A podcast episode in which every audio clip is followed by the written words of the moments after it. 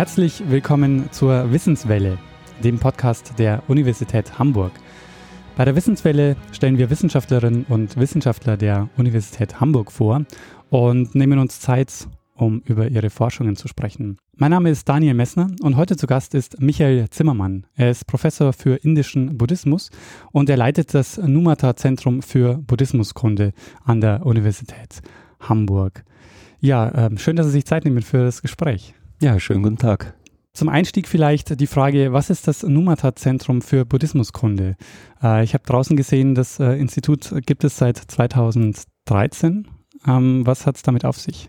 Also das Zentrum für Buddhismuskunde hier an der Universität Hamburg äh, ist bereits schon zehn Jahre alt und wie Sie gesagt haben, seit 2013 nennen wir uns Numata Zentrum für Buddhismuskunde. Das liegt daran, dass wir maßgeblich von einem äh, großen, von einer großen japanischen Organisation gesponsert werden und deshalb auch den Namen äh, dieser Organisation übernommen haben. Das ist eine relativ kleine Einrichtung und äh, ist eingebettet in das viel größere und viel ältere Asien-Afrika-Institut der Universität Hamburg. Das Institut äh, hieß früher hat eine über hundertjährige Geschichte. Äh, Kolonialinstitut existierte also schon bevor es die Universität überhaupt gab und ist äh, mittlerweile europaweit, äh, deutschlandweit eine der führenden Einrichtungen im Bereich der Asien- und Afrika-Forschung. Und eingebettet in dieses größere Institut ist eben diese Forschungsstelle äh, für Buddhismuskunde, das Numata-Zentrum für Buddhismuskunde. Und wir bemühen uns äh, im Rahmen dieser äh, Stelle vor allem über den Buddhismus zu arbeiten und zwar nicht in einer bestimmten Richtung, sondern dazu zählt der Buddhismus Südostasiens, der Buddhismus Zentralasiens, der Buddhismus Südasiens und natürlich auch der Buddhismus, wie er sich heutzutage in Asien, Europa und Amerika darstellt. Wie kam es denn dazu, dass Sie sich für diese Themen interessieren? Also wie, kam, wie kamen Sie zur Buddhismuskunde? Ja, das sind immer interessante Geschichten. Ich glaube nicht, dass jeder, jeder Wissenschaftler, jeder Forscher so ein bisschen Biografie auch mit äh, in, das, in das mitbringt, äh, was er später erforscht, äh, was, die, was die wichtigsten Impulse sind, die ihn in die Forschung bringen, die Fragestellungen. Bei mir war es so, dass ich nach dem Studium zuerst eine wirtschaftswissenschaftliche Ausbildung gemacht hatte, auch gearbeitet hatte für einige Zeit mir das dann aber eigentlich nicht sehr viel Zufriedenheit gebracht hat. Ich dann aufgebrochen bin zu einer großen Reise nach Asien, ein Jahr, das ging damals noch auf dem Landweg durch die Türkei, Iran, Pakistan, Indien bis nach Thailand. Thailand war der Endpunkt und äh, wenn man dann ein Jahr unterwegs ist mit Rucksack und wenigen Mitteln, dann äh, versucht man eigentlich alles Mögliche, was noch interessant sein könnte, zu machen. Und in den letzten Wochen meines Aufenthalts bin ich dann zufällig, war wirklich Zufall, in ein buddhistisches Kloster geraten und habe dort einen Zehn-Tages-Retreat gemacht, eine, eine Schweigemeditation. Und das hat mir eigentlich so einen richtigen Kick gegeben, wo ich dachte, Mensch, das war jetzt wirklich interessant. Das würde ich eigentlich viel lieber machen, als äh, zurück in, eine, in einen Bürojob zu gehen kam dann zurück nach Deutschland und habe mich umgesehen an deutschen Universitäten, wo man im Bereich Buddhismuskunde studieren konnte. Das gab es damals äh, unter anderem in Berlin, habe dort begonnen, Sanskrit zu studieren für ein Semester. Und dann nach einem Semester bin ich ganz schnell nach Hamburg gekommen, weil Hamburg damals schon unter meinem Vorgänger Professor Dr. Schmidhausen, eine Weltkoryphäe im Buddhismus, weil hier in Hamburg die Möglichkeit bestand, eben ganz detailliert zum indischen Buddhismus zu studieren. Und das wusste ich aus dem thailändischen Kloster, dass eigentlich das ist, was mich am meisten interessierte. Und zwar aus einem bestimmten Grund. Ich war damals äh, als sehr junger Mensch unglaublich äh, begeistert von, von der Idee, dass man tatsächlich an seinem eigenen Geist arbeiten kann. Das ist was, was mir an der Schule und äh, ja, bis dahin nie klar gemacht worden ist oder ich habe das auch nie äh, so empfunden, dass es Möglichkeiten gibt, dass es Werkzeuge gibt, an seinem eigenen Geist gezielt zu arbeiten. Und zwar sehr alte. Der Buddhismus hat eine 2500-jährige Geschichte und vieles, was in den Meditationen in diesem thailischen Kloster angewandt wurde, geht auf sehr, sehr alte Quellen zurück, die also zum Teil über 2000 Jahre alt sind. Und da kann man natürlich davon ausgehen, dass der menschliche Geist sich nicht maßgeblich verändert hat und dass die Methoden, die damals angewandt wurden, auch heute noch irgendwo interessant sind, wenn man daran Interesse hat, an sich selbst zu arbeiten. Das war eigentlich der Ausgangspunkt, der mich dann dazu bewogen hat, die ganze Geschichte nicht nur aus einer meditierenden Perspektive, sondern auch in, in der wissenschaftlichen Dimension anzugehen. Das wäre jetzt genau noch meine Nachfrage gewesen, weil Sie haben äh, Buddhismus erlebt auf Ihrer Reise und ähm, Sie hätten sich ja auch hier ähm, an ein Buddhismuszentrum wenden können oder so, aber Sie haben sich äh, für die Universität entschieden. Das habe ich natürlich auch gemacht. Ich habe mich auch äh, an buddhistische praktizierende Kreise gewandt. Allerdings muss man da dazu sagen, Anfang der 90er Jahre gab es da nicht noch so wahnsinnig viel davon. Und da ich im Grunde, glaube ich, eine sehr kritische Seele bin, wie wahrscheinlich die meisten Wissenschaftler, äh, hat mich das auch nicht so wahnsinnig zufriedengestellt. Und ich hatte immer schon das Bedürfnis, auch mal hinter die Kulissen zu schauen, äh, mit den Texten, darüber vielleicht später sprechen, auch äh, in Kontakt zu kommen, die aus dieser Zeit stammen und natürlich auch hier an der Universität den Schlüssel zu erwerben, an solchen Texten selbst arbeiten zu können. Äh, Sie haben dann klassische Indologie, Tibetologie und Japanologie studiert an der Universität Hamburg. Welche Forschungsfragen haben sich da für Sie ergeben? Also was war dann der für Sie der ausschlaggebende Punkt, auch wirklich nach dem äh, Studium weiter in der Forschung zu arbeiten? Also erstmal muss man sagen, dass es natürlich eine hervorragende Möglichkeit war, ne? dass diese sogenannten kleinen Fächer Tibetologie, Indologie, äh, dass es die damals hier in Hamburg gab und was natürlich noch viel besser ist, dass es sie heute immer noch gibt. Das ist keine Selbstverständlichkeit. Ja, man hat an vielen Standorten in Deutschland bereits damit begonnen, das einzustellen. Ja, schauen Sie nach Kiel, schauen Sie nach Berlin, schauen Sie nach Münster, da gibt es die Indologie, die klassische Indologie in der Form schon gar nicht mehr. Also das war wirklich ein Geschenk des Himmels.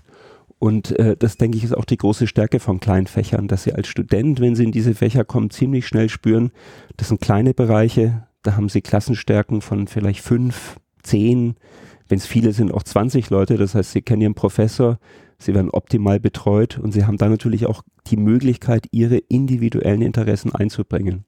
Das ist bis heute noch so. Wenn, wenn Studierende mir sagen, sie sind in einem bestimmten Bereich der Buddhismuskunde interessiert, dann werde ich versuchen, das auch in Vorlesungen oder in Seminaren mit einzubringen, um das Interesse äh, dieser äh, Studierenden zu befriedigen. Das war damals auch so. Was mich damals an dem Studium sehr beeindruckt hat, war die Idee, dass jede Religion eine Entwicklung hat. Ja, viele Menschen glauben heute, Religionen sind gegeben und haben sich seit Hunderten von Jahren nicht mehr verändert. Wenn Sie beginnen, in der Religionswissenschaft oder in diesem Fall der, der Buddhismuskunde, der Indologie, sich mit Religion zu beschäftigen, dann merken Sie sehr schnell, das ist eigentlich ein ständiger Fluss, ist eine ständige Veränderung. Das fand ich was sehr Beeindruckendes. Also die, die äh, Erkenntnis, dass Religion sich ständig anpassen muss, wenn diese Religion äh, der Gesellschaft noch irgendwas sagen will das fand ich sehr beeindruckend. Und wenn Sie das dann in meinem Studienverlauf gepaart mit Japanologie, Japanologie-Studium ist ein sehr strukturiertes Studium. Da haben Sie zehn Stunden in der Woche Japanischunterricht. Da brauchen Sie gar nicht viel nachdenken. Da wird trainiert, da wird Sprache gelernt, da werden die Schriftzeichen gelernt, die sogenannten Kanjis. Ich fand das eine sehr optimale äh, Kombination von auf der einen Seite sehr viel Freiraum im Studium der Indologie, wo Sie natürlich auch Sprachen lernen müssen, aber Ihre eigenen Interessen sehr schön einbringen können. Auf der anderen Seite dann aber auch eine japanologische Untermauerung der Sprache, die sehr sinnvoll ist, wenn Sie Indologie studieren, weil viel Sekundärliteratur auf Japanisch geschrieben ist, die Ihnen hilft, den Buddhismus zu verstehen. Wenn Sie die beiden Sachen zusammenbringen, äh, ist das was sehr Wertvolles gewesen, damals wie heute. Äh, nur so nebenbei gesagt, wenn Sie mal äh, ins Ausland schauen, sowas kriegen Sie nicht überall und vor allem kriegen Sie es nicht äh, zum Nulltarif in Deutschland. Äh, welche, welche Fähigkeiten und Sprachen äh, haben Sie dann gelernt während Ihres Studiums? Also es ist tatsächlich so, dass auch das Indologiestudium hier, wenn Sie sich äh, mit der alten Buddhismuskunde auseinandersetzen, sehr, sehr sprachdominiert ist. Als erstes beginnen wir hier immer mit Sanskrit, die, die älteste Kultursprache Indiens, wenn man Vedisch mal beiseite lässt. Äh, das ist intensiv, da lernen Sie drei, vier, fünf Jahre. Damals gab es Magisterstudien, das dauerte fünf Jahre äh, als zweite Sprache Pali, das ist eine mittelindische Sprache, eine Art von Dialekt des Sanskrit und äh, dazu dann meistens noch, wenn Sie Buddhismuskunde studieren, Tibetisch und altes Chinesisch. Das war damals sozusagen auch bei uns der Grundbestand und ist, denke ich, auch heute, wenn man in der Buddhismuskunde eine wissenschaftliche Laufbahn angehen will, so eine Art äh, Muss, da kommt man nicht dran vorbei. Sie haben vorhin gesagt, dass äh, einer ihrer, ihrer Interessen auch ist, ähm, oder wie Sie darauf gekommen sind, ist, ähm, dass Sie gesehen haben, wie, wie sich Religionen entwickeln. Ähm, das heißt, Sie haben auch einen starken historischen Fokus bei Ihrer Arbeit. Ja, das ist das, was, was mich also auch als, als Wissenschaftler immer getrieben hat, nur Entwicklungen. Das macht mir sehr viel Freude, sehr viel Spaß, sehr viel Interesse zu sehen, wie sich Dinge verändern. Also Sie haben ja im Prinzip immer zwei Möglichkeiten auf, auf die Vergangenheit zu schauen. Sie können diachronisch drauf sehen und gucken, wie sich bestimmte Konzepte, wie sie entstehen, die Frage, warum sie entstehen, wie sie sich entwickeln, wie sie sich anpassen, wie sie modifiziert werden, oft auch wie sie missverstanden werden. Auch das sind oft kreative Entwicklungen, Missverständnisse. Oder sie können auch auf eine bestimmte Epoche, auf ein bestimmtes Jahr schauen und gucken, was gibt es da. Das ist eher eine, eine äh, synchronische Sichtweise. Was mich interessierte, war immer die diachronische Weise. Wie entwickeln sich bestimmte Ideen? Äh, gutes Beispiel zum Beispiel, äh, darüber habe ich in meiner Promotion gearbeitet, ist die Idee der Buddha-Natur aller Menschen. Also die, die Aussage, dass alle Lebewesen, nicht nur Menschen, dass alle Lebewesen irgendwo schon die Natur eines Buddhas in sich tragen. Ja, also der Titel war die neuen Gleichnisse des Tathagata Garbha Sutras. Also die neuen Gleichnisse, die in dem Sutra, in dem Lehrtext des Buddha zur Buddha-Natur vorkommen klingt kompliziert. Tathagata Garbha heißt aber einfach nur Buddha-Natur. Das ist der Sanskrit-Begriff dafür. Übersetzt das Embryo eines Buddhas. Ja, alle Menschen entweder sind Embryos eines Buddhas oder alle Menschen tragen den Embryo eines Buddhas in sich. Dann sehen Sie hier schon in der Übersetzung äh, eine interessante Dimension. Wenn Sie nämlich nur ein Embryo in sich tragen eines Buddhas, dann heißt es, dass Sie eben noch keine Buddhas sind. Na, irgendwo schon, aber nicht richtig, weil der Embryo erst wachsen muss. Wenn Sie heute äh, in, ein, in ein buddhistisches Zentrum gehen, in ein Zen-Zentrum, dann ist das, wird in jeder Zen-Lehrer sofort sagen, natürlich, alle Lebewesen haben die Buddha-Natur, aber äh, sie werden auch sehen, dass diese Idee nicht von Anfang an im Buddhismus zu Hause war, sondern dass sie zu einem bestimmten Zeitpunkt erst das erste Mal gedacht, das erste Mal formuliert, das erste Mal niedergeschrieben worden ist. Und das finde ich sehr interessant, die Frage, woher kommt die Idee, warum wurde sie formuliert und wie hat sie sich im Laufe der Geschichte des Buddhismus entwickelt bis in die heutige Zeit. Was machen wir heute mit einer Aussage von, alle Lebewesen haben die Buddha-Natur, wie ist es im japanischen Mittelalter genutzt werden und warum ist es im dritten Jahrhundert in Indien überhaupt dazu gekommen, dass jemand die Aussage getätigt hat, alle Lebewesen haben die Buddha-Natur. Das finde ich interessante Fragestellungen, denen man nachgeht. Selbstverständlich kann man die nicht alle beantworten, diese Fragen, aber ich glaube, im Laufe der Jahrzehnte äh, kommt man bestimmten Punkten doch ein bisschen näher. Und ich denke, für einen Wissenschaftler ist das so ein Punkt von Zufriedenheit, ne? wenn man den Eindruck hat, man kann bestimmte Phänomene, die man vorher gar nicht geahnt hat, auch irgendwo differenzierter sehen und erklären. Was, ähm, was sind so, oder was ist so das Ergebnis der Arbeit gewesen oder was war so Ihre, Ihre wichtigste Erkenntnis, die Sie daraus gezogen haben? Ja, ich denke mal, äh, der wichtigste Punkt war tatsächlich, dass man sagen konnte, hier gibt es ein Punkt in der Geschichte des Buddhismus in Indien, wahrscheinlich Mitte des dritten Jahrhunderts nach Christus.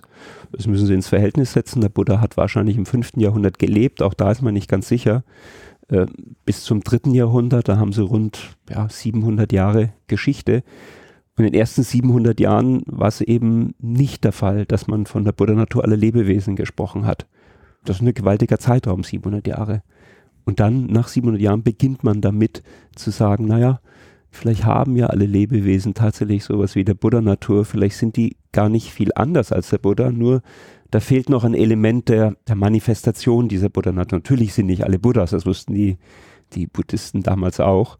Aber von der Natur her, von der Ausrichtung, von der Anlage sind wir alle Buddhas und es bedarf nur ein bisschen Übung und dann manifestiert sich diese Buddha-Natur auch. Warum das so ist, darüber kann man natürlich nur spekulieren. Ne? Ob das eine Strömung war, die vielleicht Menschen dazu inspirieren wollte, äh, aktiver an die eigenen guten Fähigkeiten zu glauben. Ob es vielleicht auch die Idee war, dass man sich irgendwo dem eher gängigen ähm, Menschenbild der damaligen Zeit in Indien angleichen zu wollen. Ja, Sie müssen wissen, der Buddhismus hat von früher Zeit an unter anderem auch die Idee gehabt, dass es sowas wie ein eigentliches Ich gar nicht gibt. Ja, also Buddhismus wurde oft auch in Indien als die Religion der Nicht-Ich-Philosophie äh, deklariert. Und das ist vielleicht für den einen oder anderen doch schwer zugänglich gewesen. Ne? Und das könnte auch als eine Gegenbewegung aus dem Buddhismus heraus verstanden werden, dass man sagt, naja, es gibt zwar kein Ich, aber es gibt die Buddha-Natur. Und insofern hätte man dann wieder Potenzial, auch vielleicht äh, Gläubige anderer Richtungen anzusprechen und die zum Buddhismus zu bekehren, indem er ihnen eher was bieten konnte, was vielleicht äh, leichter verständlich und greifbarer war. Also das sind so Erklärungsmodelle, die man natürlich nicht genau nachvollziehen kann, aber die vielleicht in Frage kommen, um solche Neuerungen darzustellen. Aber das eigentlich Wichtige finde ich, und das ist vielleicht auch was, was die Buddhismuskunde im Allgemeinen zur Religionswissenschaft beitragen kann, ist eben tatsächlich darzustellen, dass es Entwicklungen sind und dass die Buddha-Natur zum Beispiel nicht etwas ist, was aus dem Munde des Buddhas kam, sondern was erst viel später entstand. Also die Idee, dass alles das, was wir in den kanonischen Schriften des Buddhismus finden, auf den Buddha zurückgibt, das ist unhaltbar heute. Und das finde ich eigentlich interessant daran. Das führt, denke ich, äh, unweigerlich auch zu einer Art von, von Toleranz innerhalb der Religionen, zwischen Religionen man weiß, dass eine Religion nicht etwas ist, was einmal festgeschrieben worden ist und wo man sich danach 2000 Jahre lang äh, daran ausgerichtet hat, sondern dass da ständig Wechsel stattgefunden haben. Weil das ja auch eine Entwicklung ist, die man nicht nur beim Buddhismus feststellen kann, sondern im Grunde bei allen Religionen. Mehr oder weniger denke ich schon. Ich glaube eigentlich, dass jedes religiöse Gebilde, das äh, unfähig wäre, sich anzupassen, zu, zu reformieren, das heißt auch nur durch Uminterpretationen, das sieht man im Falle der, der christlichen Tradition sehr deutlich, äh, wenn das nicht möglich ist, ich glaube, dann wird eine Religion irrelevant. Hat denn äh, diese die Frage nach der Buddha-Natur ähm, auch ähm, praktische Konsequenzen? Also hat es das für die Ausübung der Religion, also ist das eine, ist das eine wichtige oder eine entscheidende Frage? Ja, also das kann ich mir schon durchaus vorstellen. Wenn Sie, wenn Sie heute in Zen-Zentren gehen, wird Ihnen der Meister dort immer sagen, äh, Sie haben die Buddha-Natur, Sie müssen sie nur freilegen. Das ist ja auch, wenn Sie mal vom Erziehungsmodell her denken, was grundsätzlich anderes, ob ich einem, einem jungen Menschen vielleicht sage, äh, du bist geboren, du hast eine Erbsünde durch, was weiß ich, Adam und Eva mitgebracht und da muss erstmal das Schlechte aus dir ausgetrieben, im schlimmsten Fall aus dir rausgeprügelt werden. Gegenteilig könnte man sagen, das ist alles schon in dir, das Gute, die Buddha-Natur, alle Vorzüge wie ein Buddha sind in dir. Du musst es eigentlich nur freilegen durch, durch bestimmte Erziehungsmethoden. Also denke ich schon, dass das durchaus in der Weltsicht, vielleicht gerade in der Pädagogik, äh, ganz unterschiedliche ähm, pädagogische Muster hervorbringen könnte und auch tut. Ob das immer so war in der Geschichte, ist natürlich eine andere Frage. Wenn Sie heute nach Japan gehen oder China und sich die Erziehungsmethoden anschauen, dann werden Sie wahrscheinlich zum Ergebnis kommen, naja, so viel anders ist das auch nicht als bei uns. Aber in der Theorie zumindest ist da, glaube ich, ein ganz anderes Potenzial. Und auch hier müssen Sie sehen, haben Sie immer die Möglichkeit, kreativ und, und selektiv äh, Schwerpunkte auf solche Stränge zu legen. Und ich denke mal, dass das durchaus dazu kommen könnte, auch äh, in buddhistischen vom Buddhismus geprägten Ländern diese, diese positiven Stränge, die das Positive des Menschen im Mittelpunkt stehen, stellen, äh, wieder in den Vordergrund zu, zu ziehen. Jetzt beschäftigen Sie sich vor allen Dingen mit dem indischen Buddhismus. Was macht denn, also was unterscheidet denn den indischen Buddhismus von anderen Buddhismusarten? Ja, der Buddha selbst war ein Inder. Und insofern, wenn Sie sich mit indischem Buddhismus beschäftigen, sind Sie immer an der Wurzel, sind Sie am, am Beginn des Ganzen viele der Probleme, die sie in den ersten Jahrhunderten des Buddhismus in Indien diskutiert sehen, wenn sie auch in den kommenden 2000 Jahren in den unterschiedlichen Kulturen des Buddhismus diskutiert sehen. Natürlich in anderer Form, oft in erweiterter, in, in äh, eher ausgearbeiteter Form, vermischt mit den lokalen äh, kulturellen, philosophischen Strömungen der dortigen Länder. Aber äh, im Grunde sind es Diskurse, die irgendwo schon in den indischen Texten des Buddhismus angelegt sind. Das ist eine sehr interessante Wendung. Natürlich ist der chinesische Buddhismus was ganz anderes als das, was wir vom Buddhismus in Indien kennen. Natürlich ist der japanische Buddhismus wieder eine Weiterentwicklung. Und natürlich, und damit kommen wir zur heutigen Zeit, ist der Buddhismus, wie er heute im Westen praktiziert wird, wieder was ganz anderes, weil die Bedürfnisse natürlich der, der Menschen hier im Westen ganz andere sind als eines Inders vor, vor zweieinhalbtausend Jahren. Aber das Interessante am indischen Buddhismus ist, dass sie da an der Wurzel sind und dass es ihnen in gewisser Weise gelingen kann oder sie versuchen können, so eine Art Überblick über die Texte der damaligen Zeit zu bekommen, denn viel mehr haben wir nicht als Texte. Was ist denn so gegenwärtig ähm, eine Frage, mit der Sie sich beschäftigen oder ein Projekt, an dem Sie arbeiten? Also eine interessante Frage, die ich jetzt schon über einige Jahre verfolge, ist äh, die Frage, wie sich oder ob sich äh, die Idee von Herrschaft, äh, war in Indien meistens Königsherrschaft, ob sich die von buddhistischen Ideen hat beeinflussen lassen oder ob äh, Herrschaftsformen völlig äh, ohne Zusammenhang vom Buddhismus in Indien praktiziert wurden. Sie wissen, Indien ist ein, Land mit vielen Religionen, war immer ein Land mit vielen Religionen. Äh, Buddhismus war da nur ein kleiner Teil, heute ein winziger Teil, früher vielleicht mehr.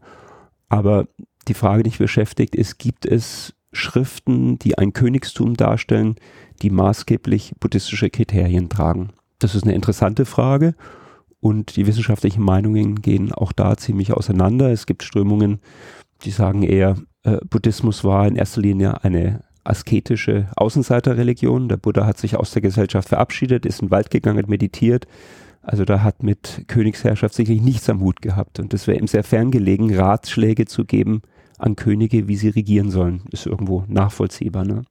Es gibt andere Strömungen, vielleicht äh, kann man das so nennen, von Wissenschaftlern oder von Menschen, die das natürlich gerne hätten, dass der Buddhismus auch mehr in die Welt äh, hineinstrahlt und auch da lassen sich äh, alte Texte finden, die durchaus darüber berichten, dass der Buddha während seiner Zeit mit Königen gesprochen hat und Ratschläge gegeben hat. Später dann in, in Weiterentwicklungen des Buddhismus, wenn wir im ersten Jahrtausend nach Christus sind, gibt es dann tatsächlich auch Texte, buddhistische Texte, die beschreiben, wie Könige sich verhalten sollten, die irgendwo vom Buddhismus inspiriert sind. Auch wenn es nur Minimalforderungen sind, wie zum Beispiel ein buddhistischer König soll die Todesstrafe nicht vollstrecken. Das ist was ganz Wesentliches, finde ich haben sie im dritten, vierten Jahrhundert Texte in Indien, die sagen, Todesstrafe soll nicht ausgeführt werden. Kann man drüber spekulieren, was die Gründe dafür sind. Und natürlich können sie auch drüber spekulieren, warum es heute im 21. Jahrhundert kaum ein buddhistisches Land gibt, in dem es die Todesstrafe nicht gibt. Also das würde wieder äh, der ersten Strömung in die Hände wo man sagt, klar, die Ideen gab es im Buddhismus, aber sie wurden praktisch in der Gesetzgebung nie umgesetzt, was dazu führt, dass heute Länder wie Sri Lanka, Japan, China, alle stark vom Buddhismus geprägt, trotzdem die Todesstrafe haben. Also das ist so ein bisschen der Diskurs, der geführt wird. Ja, man sucht Texte heran, analysiert sie. Freilich ist es schwer zu sagen, was letztlich, wenn sie Texte haben, auch in der Realität, in der Königsherrschaft umgesetzt worden ist. Wie sieht denn die Quellenlage aus? Also Sie haben gesagt, Sie arbeiten vor allen Dingen mit, mit Texten, die überliefert sind. Was ist denn überliefert und äh, welche Texte stehen Ihnen da zur Verfügung? Ja, die Textlage, das ist, äh, da kommen Sie jetzt zum, zum Herz der Indologie. Ne? Die Indologie ist eigentlich daraus entstanden, äh, Texte, die man aus Indien bekam, äh, versuchte zu übersetzen versuchte zu verstehen. Und da stehen wir eigentlich heute noch. Es gibt noch sehr viele Texte, die eben noch gar nicht erschlossen sind. Oft liegen die in Bibliotheken in, in Nepal, in Kathmandu, äh, in Indien und jetzt mal salopp gesagt modern da vor sich hin, wenn sie nicht vom Monsum hinweggerafft werden, wenn sie nicht vorher zufällig von Projekten ähm, gefilmt worden sind. Ja, wir hatten hier in, in Hamburg lange, über 30 Jahre ein Projekt, das versucht hatte, alle wichtigen Dokumente, alle wichtigen Manuskripte in Nepal zu fotografieren, auf Mikrofilmen zu speichern und dann zu katalogisieren, gefördert von der DFG, Langzeitprojekt war eine ganz wichtige Sache. Äh, diese Sachen sind gesichert. Natürlich nimmt man die heute nicht mehr nach Deutschland, die Manuskripte. Also man lässt sie in Nepal, aber man hat zumindest die Mikrofilme hier. Und auf Basis dieser Bilder, dieser Filme versucht man, äh, die Texte zu erschließen. Text ist ja nicht, äh, wie wir uns das heute vorstellen, ein gedrucktes Buch, sondern das hat irgendjemand mal vor 200, vor 300, vor 400, wenn wir ganz glücklich sind, die ältesten Manuskripte stammen aus dem ersten Jahrhundert nach Christus, vor 1900 Jahren niedergeschrieben. Das sind unterschiedlichste Schrifttypen verwendet. Ein Schreiber hat sauberer geschrieben, ein anderer eher schlampig. Also kopierter Text ist erstmal aufarbeitungsbedürftig, bevor man ihn übersetzen kann. Da sind Wiederholungen drin, da sind Fehler drin. Nicht jeder Schreiber war in der Schriftkunde äh, perfekt äh, kundig. Also das ist ein Schritt, dass man erstmal das Manuskript nimmt und beginnt äh, zu versuchen, den Text aufzuarbeiten, in ein vernünftiges, oft Sanskrit zu übertragen und zu sehen, was da drin steht. Leider ist es allerdings so, dass ganz viele der alten Texte gar nicht erhalten worden sind auf Sanskrit in einer indischen Sprache, sondern dass wir davon eigentlich nur noch Übersetzungen haben.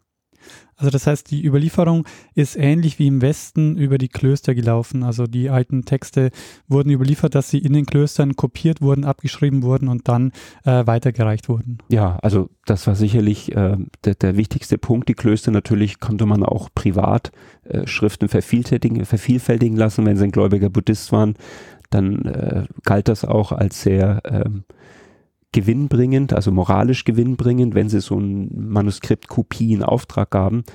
Die Haltwertzeit darf man sich nicht allzu lang vorstellen. Die hielten vielleicht für 200, 300 Jahre, in glücklichen Fällen länger, aber im Normalfall nach 200, 300 Jahren war das Manuskript verfallen. Man musste es wieder kopieren lassen. Und wenn ein Text der damaligen Zeit nicht mehr interessant war, ist er halt verloren gegangen. Ne?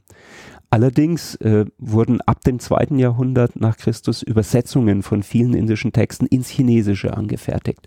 Das ist ein großer Glücksfall, weil es dadurch möglich wurde, indische Texte, die nicht mehr im Original vorliegen, zu rekonstruieren, beziehungsweise auf dem Weg über das Chinesische zu verstehen. Also in dem Fall der Buddha-Natur, von der wir vorher gesprochen hatten, war es zum Beispiel so, dass es keine indischen Texte mehr gibt, die sind alle verschwunden, aber es gibt zwei chinesische Übersetzungen, eine aus dem fünften Jahrhundert und eine aus dem achten Jahrhundert und äh, zwei tibetische Übersetzungen. Wenn Sie dann vier Übersetzungen eines indischen Grundtexts haben, die natürlich nicht alle gleich sind, aber doch ziemlich ähnlich, dadurch wird es irgendwo möglich, die Grundideen äh, des indischen Textes aus dem äh, dritten Jahrhundert zu rekonstruieren. Also das ist ein wichtiger Schritt, den man natürlich erst lernen muss. Deshalb studieren unsere Studierenden auch vier Jahre im Bachelor und dann noch zwei Jahre im Master, also sechs Jahre Grundausbildung, dann eine Promotion, die vielleicht nochmal drei, vier Jahre dauert. Also da ist man mit acht bis zehn Jahren dabei. Das braucht man einfach, um diese komplexe Materie äh, beherrschen zu lernen. Wie sehr dialektal geprägt sind denn diese Texte zum Beispiel und wie, wie sehr sind die auch geprägt von, von, von eigenen Handschriften? Also Lässt sich das rekonstruieren? Das, ja, ja, da sind wir, da sind wir dabei. Also nicht nur hier in Hamburg, sondern weltweit. Da gibt es ja doch eine, eine ganze Reihe von, von Wissenschaftlern, die an verschiedenen Universitäten in der Welt daran arbeiten. Äh, Sie haben vollkommen recht. Das ist eine unglaubliche Breite von, von Schrifttypen.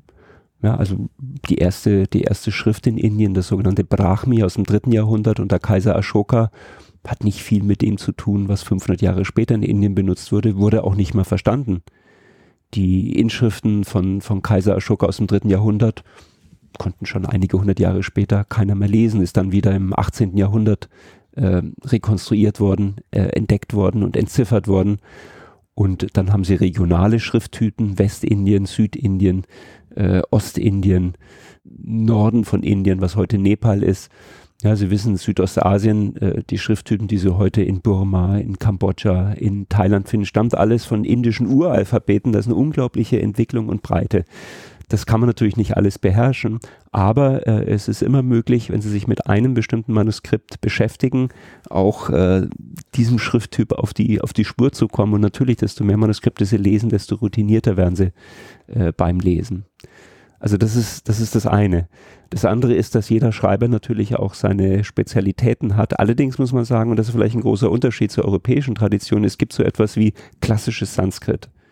Gab einen berühmten indischen Grammatiker, Panini, der in vorchristlicher Zeit lebte. Man weiß nicht genau in welchem Jahrhundert, aber einige Jahrhunderte vor der Zeitenwende und der hat äh, in vorbildlicher Weise festgelegt, wie klassisches Sanskrit auszusehen hat. Und das ist so eine Art Guideline geworden für die nächsten Jahrhunderte, so dass die Tradition wahrscheinlich, zumindest stelle ich mir das so vor, ein bisschen koordinierter und einheitlicher geworden ist, als was wir im europäischen Raum finden konnten, was es dann doch äh, einfacher macht, äh, sagen wir mal, ein Manuskript zu verstehen. Sie haben gesagt, ganz viel von den, von den Texten sind noch nicht erschlossen. Die liegen jetzt noch äh, äh, in, in, in den Klöstern oder in den Bibliotheken und ähm, Wer hat es denn oder hat, hat man vor Ort auch Interesse an der Erschließung oder ist das eher was Wissenschaftliches, das von außen kommt? Sozusagen, man kommt aus Hamburg und will diese Texte haben aus der Forschung, aber dort hat man nicht so das große Interesse, diese Texte auch zu erschließen. Ja, nehmen Sie den Fall Nepal, äh, eines der ärmsten Länder der Welt. Äh, natürlich gibt es ein Interesse an, an der Bewahrung der eigenen, des eigenen kulturellen Erbes, weil es ja auch ganz konkret Hinduismus und Buddhismus, beides finden Sie in Nepal, weil eben auch konkret von den religiösen Gemeinschaften dort ein Interesse besteht, dieses kulturelle, religiöse Erbe zu wahren. Allerdings ist natürlich auch so, wenn Sie nicht genügend zu essen haben, wenn Sie kein Haus über dem Kopf haben, dann werden Sie erstmal versuchen, die materiellen Umstände so einzurichten, äh, dass es ihnen und ihrer Familie gut geht. An zweiter Stelle kommt vielleicht die Aufarbeitung des kulturellen Erbes. Äh, dann kann es natürlich auch immer wieder vorkommen, dass Manuskripte, die man über äh, lange Zeit in Bibliotheken aufbewahrte, dass die auf einmal nicht mehr da sind. Warum auch immer. Also das sind Dinge, mit denen man rechnen muss. Ich würde sagen, Interesse besteht, aber äh, ich kann es natürlich auch gut nachvollziehen, wenn, wenn Menschen dort sagen, ich will erstmal ein anständiges Ingenieurstudium machen, um damit genügend Geld zu verdienen können. Und dann vielleicht kommt erst danach die, die kulturell-religiöse Aufarbeitung. Können Sie ungefähr abschätzen, wie viel Prozent an Texten noch äh, nicht erschlossen sind? Na, das ist schwer zu sagen, aber das ist immer sicherlich deutlich im Bereich von, von über 50 Prozent von äh, Manuskripten, die noch gar nicht grundlegend bearbeitet worden sind. Also da steckt noch ein wahnsinniges Potenzial auch in der Forschung. Da ist ein wahnsinniges Potenzial. Allerdings äh, müssen natürlich auch die gegenwärtige Forschungslandschaft sehen, dass es nicht so ganz einfach ist, äh, Geld zu akquirieren für ein Projekt, das sagt, äh, ich will hier ein, ein Manuskript erschließen, natürlich gleich äh, die Frage kommt, was ist daran erstens innovativ, zweitens, äh, was ist daran interdisziplinär, drittens, wo ist hier der ganz, der ganz, äh, der, der Knüller dran. Ne? Also Gelder kriegen sie natürlich einfacher, wenn sie irgendein revolutionäres Projekt haben, wo völlig neue Dinge erörtert werden, als wenn sie einen relativ soliden äh, konservativen Antrag stellen zur Erschließung eines Manuskripts. Also das ist auch ein Aspekt, den man als Wissenschaftler natürlich mit einbeziehen muss. Äh, wo können Sie bei, bei Sponsoren, wo können Sie bei Geldgebern punkten? Und da gilt äh, das Erschließen eines, Manuskri eines Manuskriptes eher als etwas äh, Langweiliges und nicht besonders Innovatives. Leider. Also es ist ja auch so, dass jetzt noch neue Texte auftauchen. Seit ungefähr 20 Jahren äh, kommen ständig neue Texte aus dem Bereich Pakistan, Afghanistan, äh, entweder in Manuskriptform in den Westen oder als Fotografien, die in alten Höhlen gelagert worden sind, die in verfallenen Klostern gefunden wurden. Das sind zum Teil die ältesten Manuskripte aus Indien, die wir haben, weil durch klimabedingt in Indien alte Manuskripte nicht lange gehalten haben. Aber in Afghanistan äh, im Nordwesten Pakistan, wo das Klima eben äh, nicht so feucht ist, haben sich diese alten Dinge bewahrt. Da müssen Sie sich vorstellen, Sie finden einen alten Tonkrug und in diesem Tonkrug sind äh, Manuskripte oder Manuskriptfetzen, Manuskriptteile äh, enthalten. Wenn Sie das aufhalten und nicht professionell behandeln, dann zerfällt Ihnen das alles in Tausende von Manuskripten. Und das ist zum Beispiel eine Aufgabe, an der äh, im Moment auch Wissenschaftler arbeiten, nicht wir hier in Hamburg, aber in München ist eine große Forschungsstelle, eine Akademie eingerichtet, die es zum Ziel gemacht hatte, also diese ganz alten Manuskripte aus dem Bereich Nordwestpakistan, Afghanistan, was man unter dem Begriff Gandhara zusammenfasst, äh, zu erschließen. Und da haben sie oft tausende von kleinen Fragmenten, die sie digital ausrichten und digital zusammensetzen. Wenn Sie Glück haben, kommen Sie am Ende zu einem größeren Manuskriptfragment und dann beginnt die Analyse. Was ist das für ein Text? Was für eine Sprache, äh, was für ein Text ist das? Gibt es Parallelen dieses Textes in anderen äh, indischen Dialekten?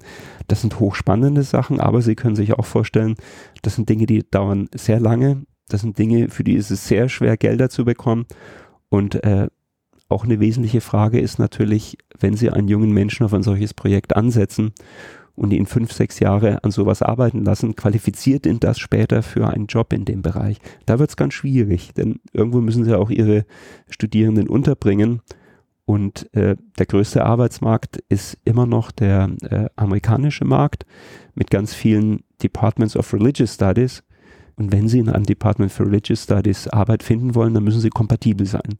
Die sagen zwar, das ist schön, wenn Sie Manuskripte bearbeiten können, aber wir wollen hier einen interreligiösen, interkulturellen Dialog, wo sie auch Kollegen, die von Indologie und Buddhismuskunde keine Ahnung haben, irgendwas Interessantes näher bringen können. Also auch diesen Aspekt darf man nicht ganz außer Acht lassen heutzutage. Inwiefern verändert denn ähm, die Digitalisierung Ihr Fach? Also ich stelle mir das jetzt vor, wenn Sie sagen, ähm, es ist technisch, äh, versucht man über, ähm, über die Fragmente ähm, die, die Texte wieder zusammenzusetzen.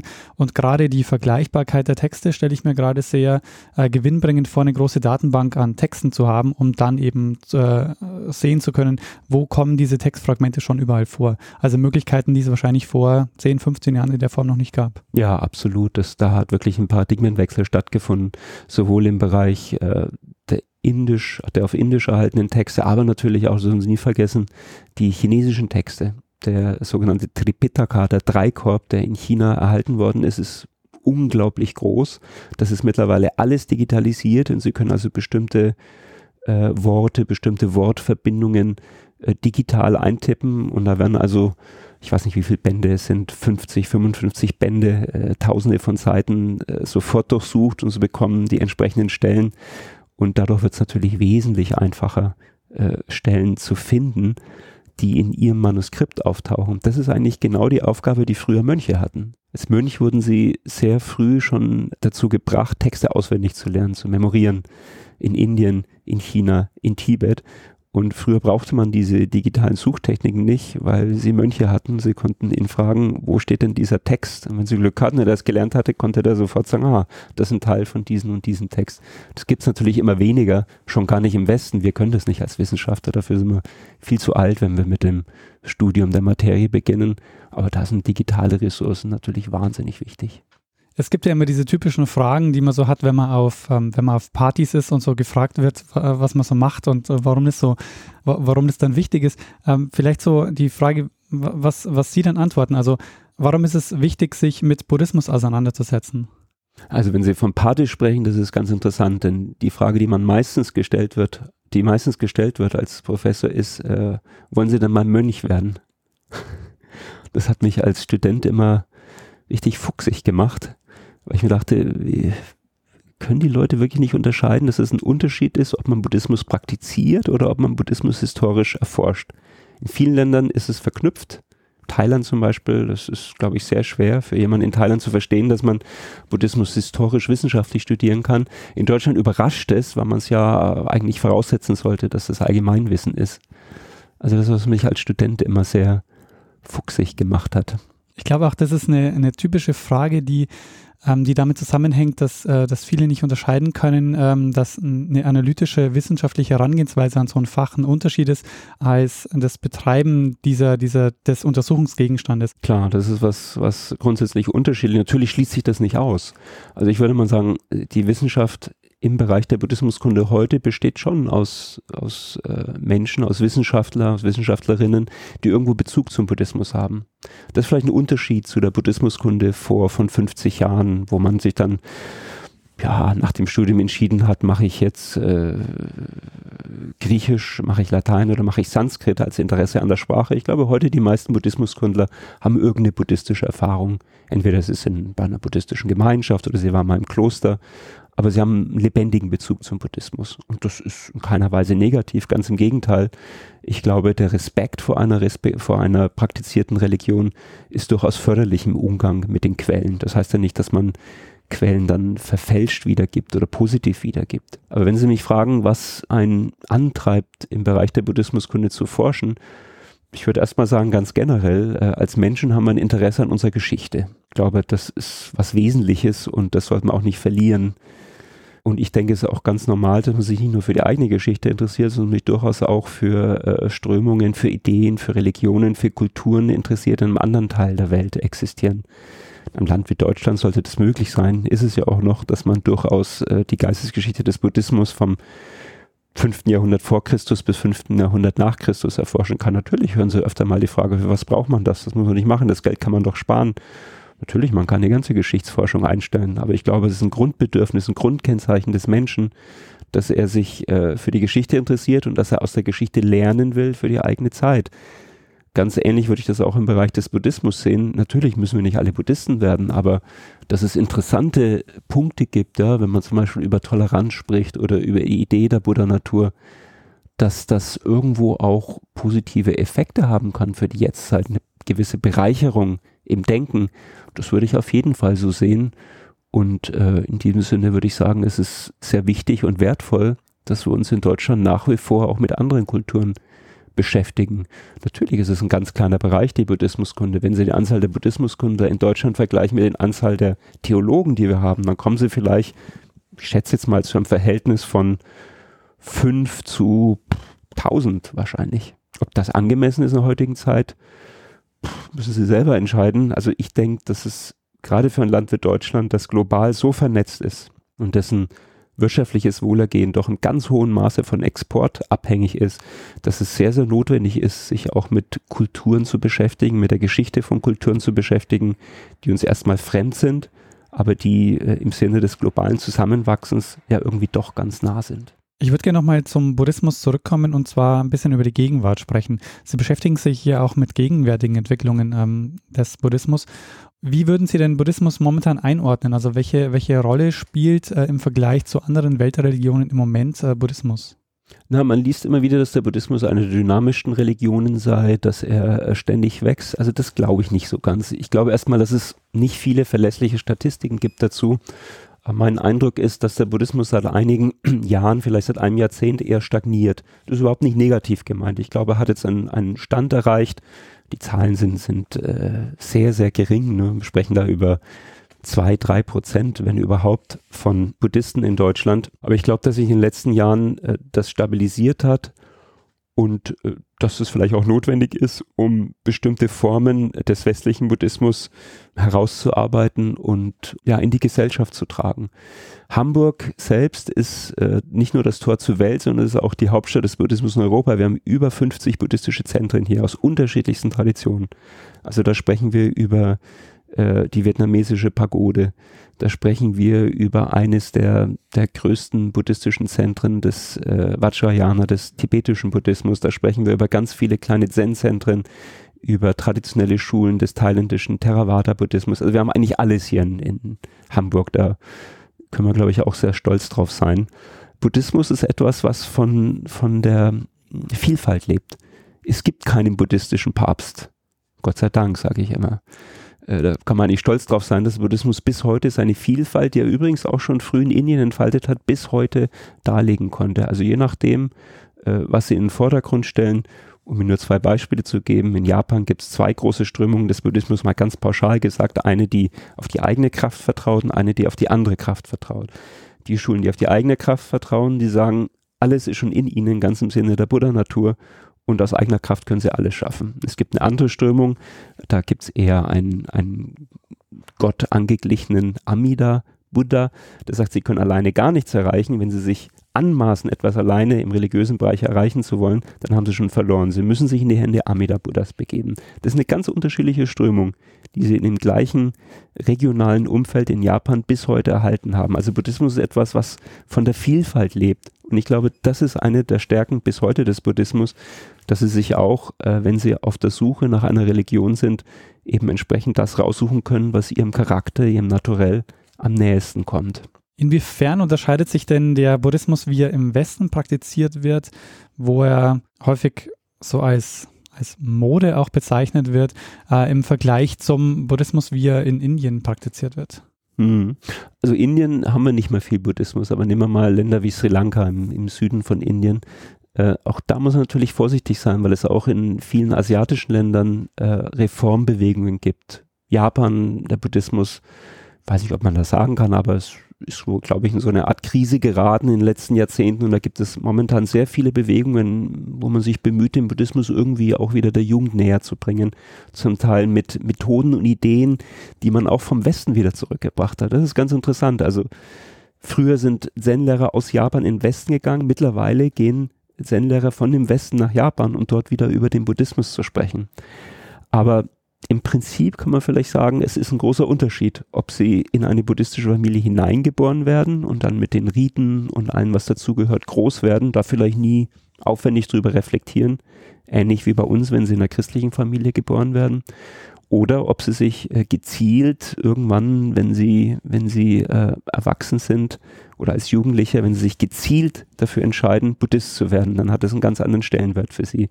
Ich glaube, das sind unterschiedliche Dinge und sie werden wahrscheinlich hier im Westen nicht die große Bereitschaft finden von Buddhisten, äh, Rituale durchzuführen, die man halt äh, in Thailand oder in Sri Lanka macht, weil man es immer gemacht hat und eigentlich gar nicht so recht weiß, warum man das macht und was dabei rauskommt. Also da glaube ich ist ein grundsätzlicher Unterschied. Man wird äh, bei Buddhisten hier in Deutschland oft vorstellen, dass sie sehr konkrete Vorstellungen haben, dass sie bestimmte Ziele haben und dass es eben ganz oft auch, äh, und damit haben wir unser Gespräch ja begonnen, darum geht, den eigenen Geist irgendwo zu vervollkommnen, wenn man das sagen darf das ist vielleicht nicht unbedingt an erster Stelle anzusetzen, jetzt in den traditionellen Buddhismen in Thailand oder Sri Lanka als Beispiel. Inwiefern ist Achtsamkeit was, was aus der buddhistischen Lehre kommt? Also das ist ja was, was man heute auch, ähm, was, was heutzutage auch so ein bisschen zum Trend geworden ist, mhm. also diese, diese Achtsamkeitsstrategien. Ja, also sie werden, äh, ich denke mal, man kann mit großer Gewissheit sagen, dass der Achtsamkeitsboom, dass äh, diese Ideen zu ganz großen Teilen aus dem Buddhismus in den Westen gekommen sind. Äh, dafür gibt es also älteste Texte, die beschreiben, äh, wie man achtsam sein soll. wie man sich auf bestimmte Dinge konzentriert, ja, wie man vorsichtig sein muss gegenüber seinen eigenen Gedanken, denen nicht anhängen soll, wie man sich nicht äh, in Gefühle in Gefühlen verlieren soll, sondern ein gewisses Maß an Distanz dazu aufbauen sollte. Ich glaube, das sind ganz alte Sachen, die sie im Buddhismus finden, die dann natürlich später von Meditationsmeistern von Generation zu Generation, oft auch in mündlicher Tradition, äh, ausgebaut und detailliert wurden. Und dann im 19. und 20. Jahrhundert in Burma und in Thailand zu einer großen Neuerung geführt haben, was sie eben unter dem Namen Achtsamkeitsmeditation oder Vipassana heute ja fast in der ganzen Welt verbreitet finden. Also das würde ich sagen, ist einer der ganz großen Beiträge des Buddhismus. Ich sage ja nicht, dass es in anderen Religionen, anderen Kulturströmungen das nicht gegeben hätte, aber in dem Maße, mit dieser Vehemenz, wie sie es im Buddhismus haben, ist es schon was ganz Besonderes und ich denke nach wie vor was sehr wertvoll ist, wie Sie ja auch daran sehen können, dass mittlerweile große Unternehmen weltweit beginnen, ihren eigenen äh, Mitarbeitern Achtsamkeitstherapien, Achtsamkeitskurse Achtsamkeitspraktiken vorzuschlagen, weil auch die Unternehmen erkannt haben, dass sie dadurch, und da kommen wir zum kritischen Seiten, Arbeitseffizienz erhöhen können, erhöhen können, dass Krankheitstage weniger werden, aber natürlich, dass äh, der Mitarbeiter vielleicht dadurch auch mehr äh, Glück empfinden kann im Arbeitsalltag. Wir sind mittlerweile in einem Post-Achtsamkeitszeitalter angekommen, wo man auch die, die Dinge ganz kritisch sehen muss. Ne? Wenn, das, wenn Achtsamkeit dazu führt, dass Unternehmen ihre Mitarbeiter noch mehr ausbeuten können, dann würde ich als äh, Buddhologe sagen, naja, das ist vielleicht nicht unbedingt die, die erste Kategorie, in der der Buddha gedacht hatte, als er Achtsamkeit lehrte, ähnlich äh, in militärischen Anwendungen. Natürlich ist es ein Vorteil fürs Militär, wenn sie achtsame Soldaten haben, die besser töten können. Aber war das der ursprüngliche Sinn im Buddhismus? Da würde ich doch eher zur Vorsicht raten. Aber das sind eben interessante Diskussionsfelder über die Anwendungen des Buddhismus in der heutigen Zeit. Ja, dann würde ich sagen, ähm, mach mal an der Stelle Schluss und ähm, beenden das Gespräch. Gibt es noch was, was Sie äh, gerne ähm, ergänzen wollen würden? Uh, Im Moment nicht. Ja, dann ähm, sage ich vielen Dank fürs Mitmachen und äh, vielen, vielen Dank fürs Zuhören und auf bald. Ja, sehr gerne. Tschüss.